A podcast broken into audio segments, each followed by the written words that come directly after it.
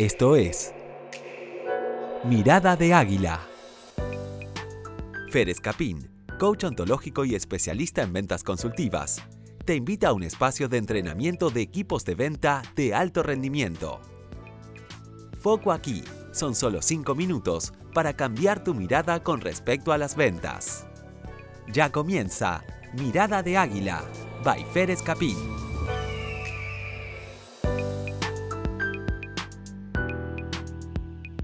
Hola a todos y muy bienvenidos nuevamente a mi canal de podcast. Hoy, temporada 2, capítulo 4, vamos a hablar de confianza inteligente y ágil.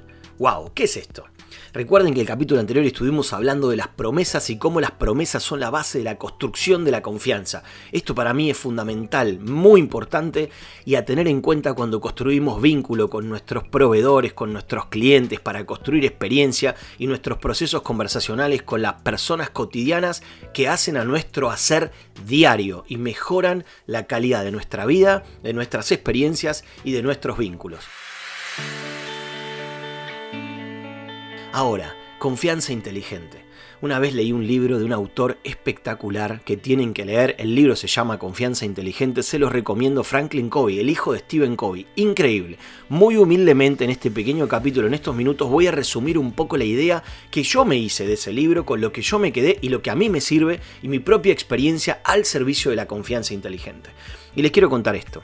Cuando descubrí que había un cuadrante donde poder ubicar lo que significaba la confianza ciega, la desconfianza, la posibilidad de falta de confianza y la confianza inteligente me cambiaron los paradigmas acerca de cómo construir confianza en los vínculos. ¿Qué hacen acá este autor? Dice, vamos a armar una matriz. Arma cuatro cuadrantes y en esos cuadrantes arma un eje Y y un eje X. Imagínenselo, ¿sí? Y ahí, en la base de la izquierda de la pirámide dice, bueno, acá está la desconfianza. ¿Por qué? Porque en el eje X está la parte donde dice, poco análisis y la administración de las emociones deberían estar ausentes para poder identificar la tarea. Y en la parte del Y dice, ojo acá porque acá hay predisposición a la confianza. Entonces en la base de esta matriz vamos a encontrarnos con la persona que es desconfiada por naturaleza, no analiza y no está predispuesta a confiar. Ahora, predisponerse a confiar también tiene que ver con poder hacer y declarar promesas fiables y responsables que podamos cumplir. No promesas heroicas, no promesas cínicas que muchas veces no podemos. Claro, la falta de confianza, que es la parte de la derecha del cuadrante, ese cuadradito, dice, ojo acá, porque acá nos encontramos con esta falta de confianza en dónde? Analizamos mucho, mucho, mucho, tal vez cosas que no son concretas y nos apalancamos en cosas que son interpretativas y no hechos que digan con exactitud que podemos confiar en esa persona. Y la predisposición a confiar no es alta, porque en general no confiamos en las personas, porque nos cuesta confiar, porque fuimos maltratados en la confianza, porque nos han hecho promesas que no pudieron cumplir y entonces decimos, bueno, a ver, en este estereotipo, en esta forma de mirar el mundo, ¿qué hace el cerebro? Administra la energía porque dice yo no puedo todo el tiempo estar aprendiendo cosas. Entonces, ¿qué dice? Saca patrones, identifica patrones y sobre esos patrones dice, a ver, si esta persona más o menos el perfil es parecido al anterior, o este proveedor es similar al otro, o este cliente es más o menos parecido en su fisonomía, en su forma de hablar, en su forma de construir un pensamiento, la cabeza identifica rápidamente eso y dice, para acá saca conclusiones, no pierde un segundo en gastar energía en conocer a la persona y automáticamente la metemos en uno de estos cuadrantes.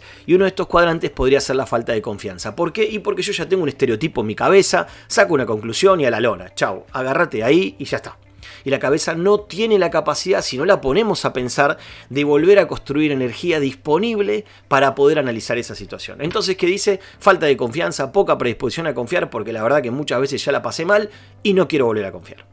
Hay una parte del cuadrante, arriba a la izquierda, piensen en que es la persona que está muy predispuesta a confiar y que no analiza mucho. ¿Qué tendría que analizar? Hechos concretos, pedir referencias, hablar con otras personas a las cuales yo estoy pidiéndole a esa persona que me confíe algo, que pueda realizar una promesa, una tarea, que pueda cumplir con este informe, que pueda entregar en tiempo y forma, que me pueda decir te voy a volver este dinero, que me pueda prometer cosas que puede cumplir de forma responsable. Claro, Muchas veces, con este mismo estereotipo de la cabeza que no quiere gastar energía, la persona me cae bien. Empáticamente digo, ah, che, qué buena onda, qué bien, qué... es como si nos conociéramos de toda la vida. ¿Alguna vez les pasó esto? yo les confieso, me pasó muchas en mi vida y tuve graves consecuencias solamente por el hecho de poder decir, qué buen feeling que hay acá, qué bien que me siento con esta persona, cómo empatizamos rápidamente, se construye una burbuja de empatía y uno dice, ya está, me puedo hacer socio, puedo hacer esto, puedo hacer lo otro, saca conclusiones apresuradas, pone y despliega una cantidad de energía enorme, o por lo menos eso me pasó a mí, y está muy predispuesto a confiar con muy poco análisis. Entonces, ¿qué sucede ahí? Está la confianza ciega. Esa confianza en la que entrego todo. No importa lo que pasa, no importan las acciones, no importan los resultados de las acciones, confío. Está bien, en un momento me canso, es verdad. Lo que el autor propone, y yo acá humildemente traigo, es trabajemos en el cuadrante de la derecha arriba en donde estoy predispuesto a confiar y analizo trabajando en la tarea y sacando la persona de lado un momento, porque acá es donde tengo que analizar sin traer específicamente mis emociones y agregarlas a las tareas. Porque lo que dice es, trabajemos en construir confianza inteligente. Y acá donde traigo también la palabra de agilidad, porque hay uno de los principios de agilidad que me encanta que tiene que ver con cuidar el ritmo. Cuando lo entendí y lo aprendí dije, claro, wow, el ritmo de Fer es el ritmo de Fer, no es el ritmo de Eli, ni de Nati, ni de eh, Gonzalo, ni de Gus, no, es el ritmo de Fer. ¿Por qué? Porque el ritmo de Fer es específico de Fer, de su estructura de pensamiento, de su estructura de ser, de su estructura de hacer. Entonces, acá es donde es interesante pensar en la confianza inteligente y ágil acá, acá, foco acá.